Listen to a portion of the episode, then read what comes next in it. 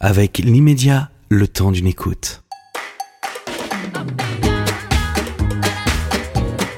Family Office pour tous, une émission présentée par Serge Riberet. À quoi bon travailler toute sa vie et bien structurer son patrimoine si c'est pour partir en sucette au moment d'en profiter?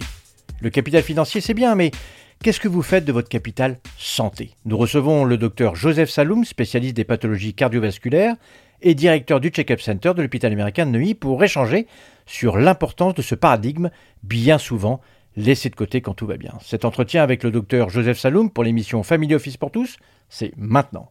Première question, euh, vous êtes dans la prévention, euh, vous voyez un certain nombre de choses qui auraient pu être euh, évitées? Bien sûr. Bien sûr, donc bah, comme vous dites, euh, c'est très important, c'est que souvent on, planifie une stratégie d'investissement sur des années euh, pour notre patrimoine et pour notre capital financier. Et puis, euh, en effet, pour le, le capital santé, qu'est-ce qu'on fait? Et on sait tous que la santé est certainement notre bien le plus précieux. Et donc, euh, la, la, la, médecine a tellement évolué, a tellement progressé que, euh, euh, en fait, rien n'est une fatalité. Il y a plein de choses qui peuvent être dépistées très tôt et qui peuvent éviter des problèmes de santé graves. Alors, vous disiez, tout peut être, tout est évitable. Presque tout, presque tout. Mais il y a, y a plein de choses qui sont évitables. Euh, juste, euh, on était en train de, de, de, de discuter euh, tout à l'heure avec Léo, Léo et, et, en fait, donc, même pour les jeunes, il faut toujours des examens de santé. Pourquoi? Parce que, regardez par exemple les joueurs de foot. Quand il y a un transfert de joueurs de foot, c'est toujours sous réserve de, du bilan de santé. Absolument. Pour quelle raison? Parce que on sait que la mort subite sur le terrain est évitable elle est évitable par des examens tout simples, par un électrocardiogramme, par une échographie cardiaque et par un test d'effort. Donc avec ça, on est à 99,99% sûr qu'on peut éviter un problème grave de mort subite sur le terrain. Et donc, euh, et, si vous voulez, euh, donc c'est pour ça que euh, on encourage vraiment le dépistage le plus tôt possible pour vraiment identifier précocement s'il y a des facteurs de risque cardiovasculaires ou autres que cardiovasculaires euh, pour un dépistage précoce parce que euh, si on détecte une, pathologie euh, débutante, on peut la traiter et ça peut guérir. Alors que si jamais on détecte une pathologie qui est là depuis plusieurs années, bah, c'est beaucoup plus compliqué à traiter. Et donc le, le traitement, au lieu qu'il soit curatif, il, est, euh, il va prolonger la, la durée de vie, il va euh, donc, mais la qualité de vie est, est vraiment impactée. Euh, L'hérédité joue, joue un, un, rôle important dans notre, notre, notre, bagage de ce que nos parents, nos grands-parents. Euh... Absolument, absolument. Si vous voulez, donc il y a toujours donc quand on, quand on est étudiant en médecine, on, on, pose la question à, à, aux, patients en premier en demandant quels sont ses antécédents, c'est-à-dire qu'est-ce qu'il a déjà eu comme maladie, mais qu'est-ce qu'il y a eu également comme antécédents familiaux, c'est-à-dire qu'est-ce qu'il y a comme pathologie dans sa famille. Et euh, donc un jour, euh, il y avait le, le, chirurgien américain De Becquet donc, qui faisait une conférence et on lui a posé la question comment faire, professeur de Becquet, pour éviter euh, donc euh, de faire un infarctus, d'avoir un infarctus du myocarde. Et il a répondu il faut bien choisir vos parents. Donc l'hérédité est un, est un facteur très important. Ce n'est pas le seul, mais c'est un facteur très important. Pour autant, nous ne nous en occupons pas. J'ai rarement voir euh, une personne qui demander à ses propres parents, au fait, euh, est-ce que je, je, suis à risque? Est-ce que vous êtes à risque? Est-ce que nous sommes une famille A? Euh, C'est une question que l'on doit poser Absolument. dès maintenant. Absolument. Euh, parce que, si vous voulez, on sait que, par exemple, il y a des familles à problèmes cardiovasculaires, il y a des familles à cancer, il y a des familles euh, donc euh, à, à, à, à d'autres pathologies. Donc c'est très important de, de, le savoir. Si, si, si la maman a fait un cancer du sang, il faut dépister très précocement les filles. Euh, S'il y a euh, donc une histoire de cancer du côlon dans la famille, il faut, il faut faire un dépistage du cancer du côlon un peu plus tôt que chez la population générale. On sait que par exemple c'est recommandé euh, dans la population générale tous les 5 ans à partir de 50 ans. Euh, par contre, si c'est dans la famille, il y a des cancers du côlon, on, on avance l'âge du, du, dépistage et on le fait d'une façon plus précoce. Et puis également, il y a plein de conseils qu'on peut donner. Parce que si vous voulez, ouais, parce Nous que, sommes preneurs. oui, donc parce que si vous voulez, il y a euh, bien sûr l'hérédité, mais il y a également le mode de vie euh, et l'environnement qui jouent également. Donc pour, euh, allez, on va dire peut-être 40, 50, 60% des cas. Par exemple, on sait que euh, dans le cancer du sein, euh, le fait de consommer de l'alcool augmente le risque de cancer du sein, le fait de fumer augmente le risque de cancer du sein.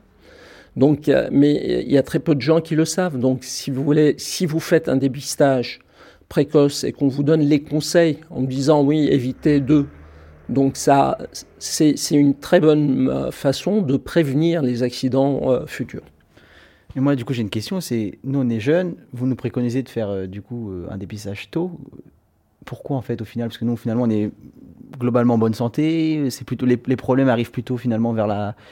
Je veux dire. Euh, arrive plus tard. Arrive plus tard, pardon. Oui, effectivement. Mais... Arrive plus tard. Donc euh, moi, finalement, je suis jeune. Je me dis pas, je vais aller faire un test de moi-même. Je me dis pas, je vais aller faire un test demain chez le cardiologue, par exemple. Non, euh, vous avez tout à fait raison, mais ceci étant, donc même les enfants, on les amène chez le pédiatre. Et pourquoi on les amène chez le pédiatre? Parce que pour le suivi, pour voir si jamais ils, ils évoluent correctement, s'ils grandissent correctement, s'ils sont en bonne santé. Euh, il y a les vaccins, bien sûr, mais euh, également pour voir l'évolution et comment, comment, comment euh, ils vont grandir. Mais vous êtes jeune, mais est-ce que vous connaissez par exemple votre tension artérielle? Non. Ouais. Et, donc, si vous voulez, c'est est-ce que vous connaissez quel est le, le, le, le niveau de pression qu'il faut mettre dans les, les, pneus de votre voiture? Non plus. Ah, vous ne savez pas ça non plus Non, j'ai oublié. Le code de la route, ça date un petit peu. Mais c'est en tout cas quelque chose oui, qui non, vous est quelque chose familier. si je vous dis ça va être entre 2,1 et 2,3, Absolument. ok, à mon avis, c'est deux barres. Oui, ça va être juste la pression artérielle. Là, par contre, je vous demande Non, je suis les, deux, les deux premiers chiffres avant les virgules et c'est après la virgule. Là, ça va être plus compliqué, à mon avis. Plus complexe, c'est Ouais. ça. Et puis, si vous voulez, euh, en général, à l'adolescence, ce qui est bien, c'est de voir son médecin pour vérifier, bien sûr, par un examen général, mais également une prise de sang. Si la prise de sang est strictement normale, si tout va bien, si tous les indicateurs sont bons, bah, le médecin va vous dire, bah, écoutez, je vous revois dans 4, 5 ans ou 6 ans, donc, euh, sauf si vous avez des symptômes. Donc c'est tous les 5 ans à peu près qu'on doit, qu'on est à Euh, notre tout, âge. tout- tout dépend. Ah, tout, tout dépend, tout dépend. Parce que, euh, que, que je vous raconte, par exemple, on sait que les maladies cardiovasculaires surviennent chez, chez l'homme et la femme hein, à partir de 50 ans chez l'homme et à partir de, de 55 ans chez la femme. Mais euh, moi, mon, le, le patient le plus jeune que j'ai qui a fait un infarctus du myocarde euh, est important. Euh, il l'a fait à 18 ans.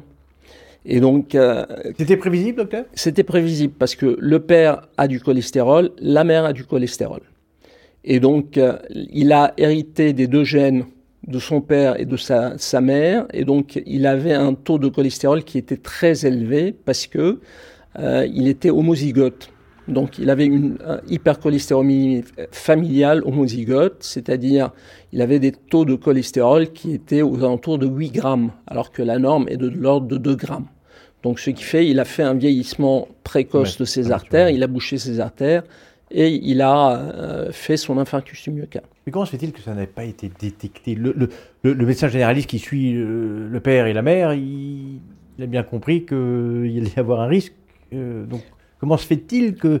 euh, Est-ce que le fils de lui-même a décidé de ne pas suivre les recommandations ou les recommandations n'ont pas été. euh, Non, parce que probablement qu'il avait le même euh, réflexe que Léo, c'est que je suis jeune, euh, bon, moi, je suis intouchable, donc euh, je, je ne vais pas avoir de problème de santé ou de cholestérol. Ça, c'est quelque chose qui appartient aux, aux personnes âgées. Et en fait, non. C'est pour ça c'est important de dépister au départ, et puis en fonction de ce qu'on va trouver, on va, on va le dire. Par exemple, on sait qu'il y a du diabète juvénile, du diabète chez, chez les enfants, on sait qu'il y a des- du, diabète chez les, les- les jeunes. Donc ce qu'il y a, c'est que euh, ça, c'est par une prise de sang euh, qu'on va le voir, et après le suivi va être euh, en fonction.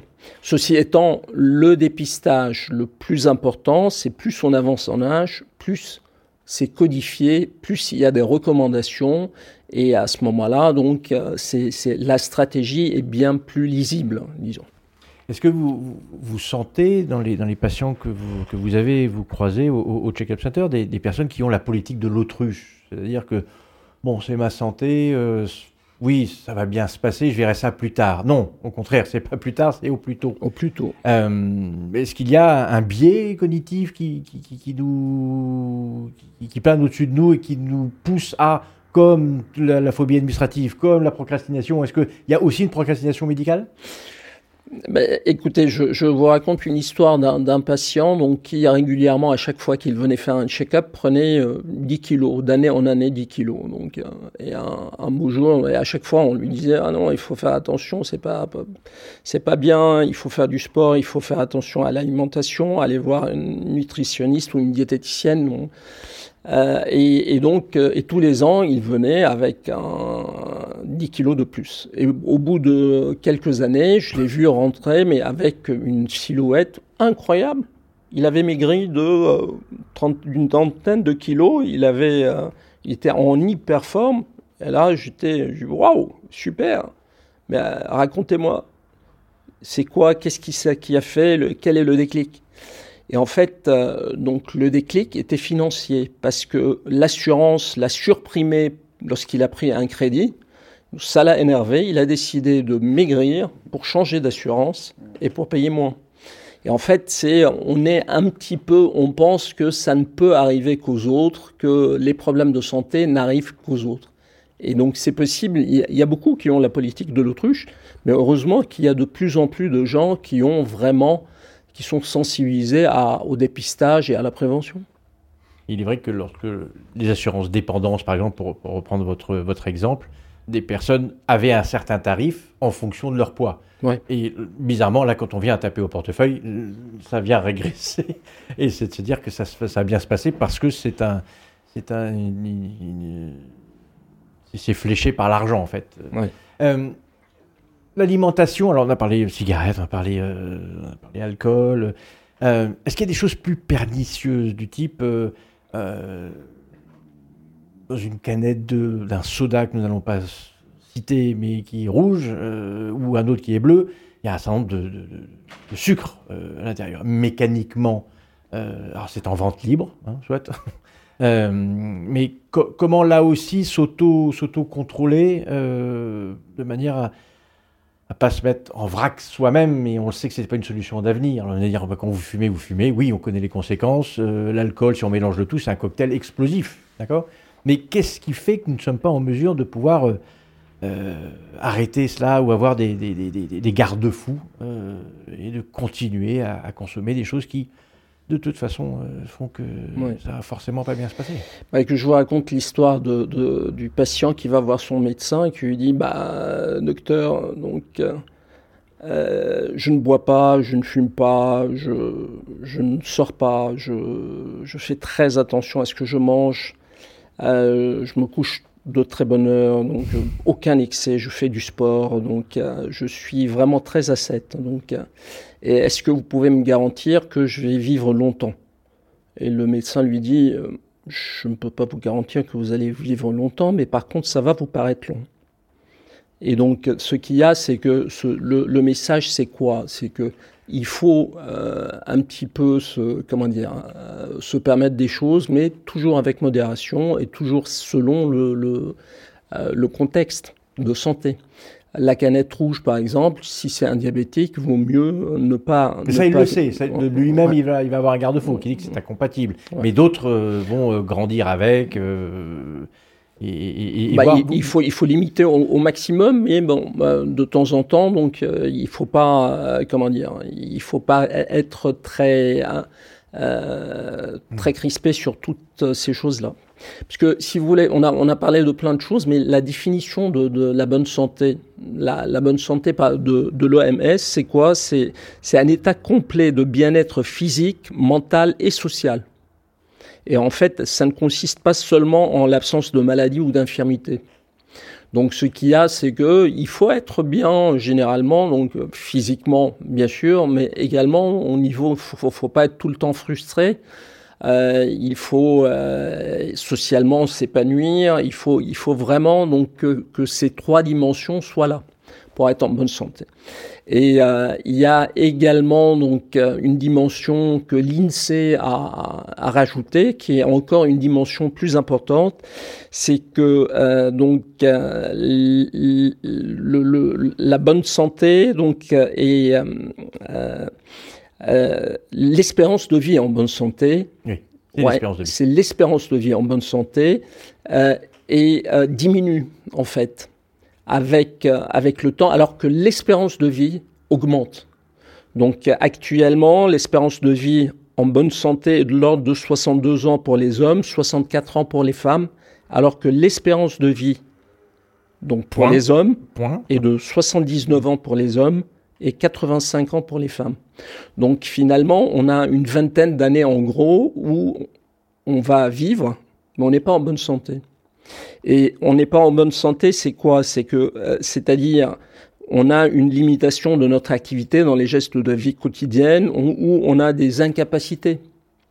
Et donc, euh, et ça, ça, ça vient de des maladies et ça vient du vieillissement. Et en fait, donc, il y a, y a des conseils pour euh, avoir un bon vieillissement et pour lutter contre les, différentes maladies. Et donc, c'est ça ce qui est le plus important. Il y a, il y a un vieillissement qui est euh, qui est mécanique. Bien sûr. avec l'âge, les, les, les, sans activité, et même avec activité, les muscles viennent à s'atrophier. Bon, c'est tout à fait mécanique. Mais il y a ensuite de notre responsabilité d'accélérer le process. Accélérer Absolument. le process. Et là, encore une fois, il ne s'agit pas d'être médecin pour bien comprendre que ce n'était pas une, une, une, solution d'avenir. Euh, si, si l'on prend les choses dans l'ordre, euh, l'hérédité, bon, bah, c'est mon bagage, je fais avec. Euh, je sais que papa, maman ou les grands-parents euh, sont, euh, sont, porteurs d'eux. Donc moi, j'ai un facteur de risque. Bon, très bien, ça, je, vais l'accompagner le geste. Hein, je ne peux plus rien faire. En revanche, euh, dès que je vais partir de l'âge de 20 ans, est-ce que à l'âge de 18 ou 20 ans, cela va conditionner l'arrivée, vraisemblablement, mais est-ce que il y a les premières années qui, elles, de toute façon, vont faire en sorte que l'affaire est entendue et qu'à 50 ans ou à 60 ans, c'est ma question, euh, à quoi bon? Parce que de toute façon, j'ai fait ce qu'il fallait pas faire. J'ai fumé pendant 40 ans, j'ai bu pendant, voilà. J'ai 76 ans, euh, oui, c'est bon, ça, ça, ça, va, ça, ça, va, ça va se terminer, je peux plus rien faire maintenant. Ou au contraire, il est toujours possible de faire jusqu'au dernier moment. Non, il est toujours possible de faire, absolument. Il est toujours possible de faire. Si, si vous avez été fumeur de, pendant 30 ans. Pendant 30 ans, donc euh, si vous arrêtez de fumer, euh, donc votre risque automatiquement va commencer à, à, à, baisser. Et donc le risque cardiovasculaire au bout de 7 à 8 ans va redevenir comme celui qui n'a jamais fumé. Par contre, le, le, risque de cancer, il, ça va, il va diminuer bien sûr, mais euh, il va mettre peut-être 30 ans euh, avant de, de, de, de, d'être au risque d'une personne qui n'a, qui n'a jamais fumé. Et donc, euh, il faut toujours faire des. des euh, il est toujours temps d'intervenir et de mettre en place des mesures hygiéno-diététiques. On, peut, on peut changer la donne. Ah, absolument. absolument. Voilà, là, oui. j'ai une question. Là, c'était très, très intéressant sur la définition que vous avez donnée. Vous avez parlé aussi de capital euh, psychologique. Ouais. Sera, je trouve c'est important de, de parler de ça, de voir est-ce que c'est corrélé avec le capital santé, c'est-à-dire physique parce que là, vous avez du coup parlé du euh, capital physique, c'est important de faire des, de, de, des préventions, de faire des checks. C'est quoi le lien un peu aussi avec tout ce qui est psychologie? Est-ce que c'est corrélé? C'est... La, santé psychique, c'est très, très, très à la mode, c'est très complexe, mais la, santé, euh, la santé euh, psychique, c'est, euh, c'est la santé au travail. Euh, c'est la santé au, domicile, c'est vraiment donc c'est c'est c'est la déprime, la dépression, c'est l'anxiété, c'est l'angoisse, euh, c'est ça la santé psychique. Et en fait donc euh, c'est c'est pour ça maintenant il y a des questionnaires. Par exemple, on a parlé du check-up center de, de l'hôpital américain et on a des questionnaires où on, on, on, on teste, il y a des, des, des questionnaires de santé psychologique et en fait qui nous alerte en disant bah, bah donc cette personne est à risque psychologiquement de euh, commettre un, un, acte ou de, de faire une déprime grave ou de faire un burn-out. Et à ce moment-là, donc, il faut qu'elle soit prise en charge sur le plan psychologique. Et donc, euh, c'est, si vous voulez, euh, mais il peut y avoir des, du stress psychologique euh, donc dans, dans, dans, la vie de couple, dans la vie familiale. Donc, si vous voulez, c'est, pour ça, c'est, une dimension qui est très importante et qu'il faut dépister et qu'il faut mettre en place toutes les mesures pour corriger ces, ces, ces problèmes. D'accord. Tant, tant, effectivement sur le lieu de travail que dans sa vie. Absolument. Et là, bon, après, il faut se faire accompagner par des, par des spécialistes et ouais. des, des, professionnels. Et, et, par exemple, juste pour vous donner un ordre d'idée, euh, on fait euh, régulièrement euh, une cartographie des, euh, des, grandes sociétés. Et par exemple, si on voit qu'il euh, y a plus de risques de burn-out ou d'anxiété ou de d'angoisse dans, dans, dans une société par rapport aux autres, bah, on contacte la médecine du travail, on, les prévient en disant bah, écoutez, il y a quelque chose qui ne va pas bien donc, au sein de votre entreprise. Donc faut, faut euh, investiguer, il faut corriger les choses. Mais donc, c'est-à-dire, si je comprends bien, il y a aussi le fait que la façon dont on se comporte, c'est-à-dire même euh, de ce qu'on va manger, puis comment le, le, le, le, cadre de vie dans lequel on va, on va, on va évoluer, va être impacté aussi par le côté psychologique, mais aussi dans, dans le sens contraire si je comprends bien. C'est-à-dire que le, le psy, euh, côté un peu psychique euh, impacte la santé physique, mais le physique impacte aussi la capacité mentale. Oui, bien sûr. Oui, bien sûr, parce que si vous si vous êtes en, en bonne santé physique, mm -hmm. euh, en général, vous avez un meilleur mental, et donc si vous faites du sport régulièrement, ça aide également. Donc c'est l'une des mesures qu'on va conseiller pour quelqu'un qui a des problèmes euh, de, de, santé mentale, donc euh, de faire du sport, de maigrir, de, de, de se, de se euh, comment dire, d'être actif. actif. et, et de, de s'aimer, parce que quand on, on, est bien avec soi-même, si vous voulez, c'est ça, ça, ça vous permet d'être bien avec les autres et, et, donc de, sur le plan social également, donc ça, ça vous améliore. Donc ce qu'il y a, c'est qu'il y a ces trois entités santé physique, mentale et sociale. D'accord. Euh, très, très, très intéressant. Euh, si vous aviez euh, trois recommandations transversales sur ce dont on vient de parler, si nous avions trois mots, euh, je viens d'attraper le podcast santé, euh, je, je, suis à la fin du podcast, qu'est-ce que je re, dois retenir? Est-ce qu'il y a trois idées claires de choses à mettre en place pour que ça se passe le mieux possible, docteur euh, La première chose, on en a parlé, l'hérédité, c'est très important. Il faut connaître dans la famille s'il y a des pathologies euh, données. Il faut aller voir son médecin à n'importe quel âge pour faire un bilan de santé.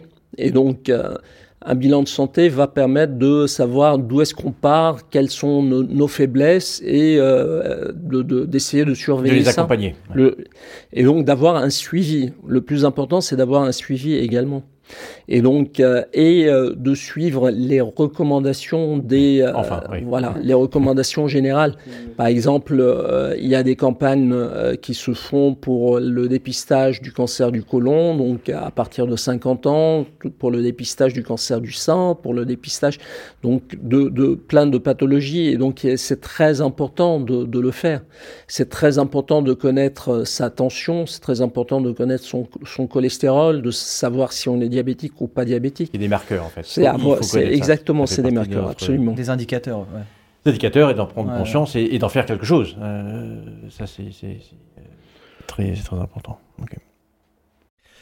Vous venez d'écouter Family Office pour tous. Maintenant, c'est à vous de jouer. Vous savez ce qu'il faut faire et comment le faire. Retrouvez-moi sur TikTok, Facebook, Instagram et Twitter. Surtout, partagez mes podcasts que vous trouvez sur Apple Podcasts, Spotify et Deezer. Faites-moi part des sujets qui vous intéressent, je les traiterai dans un prochain podcast. Pour cela, vous pouvez échanger avec moi sur ma page de profil perso LinkedIn, Serge Ribéry. À très vite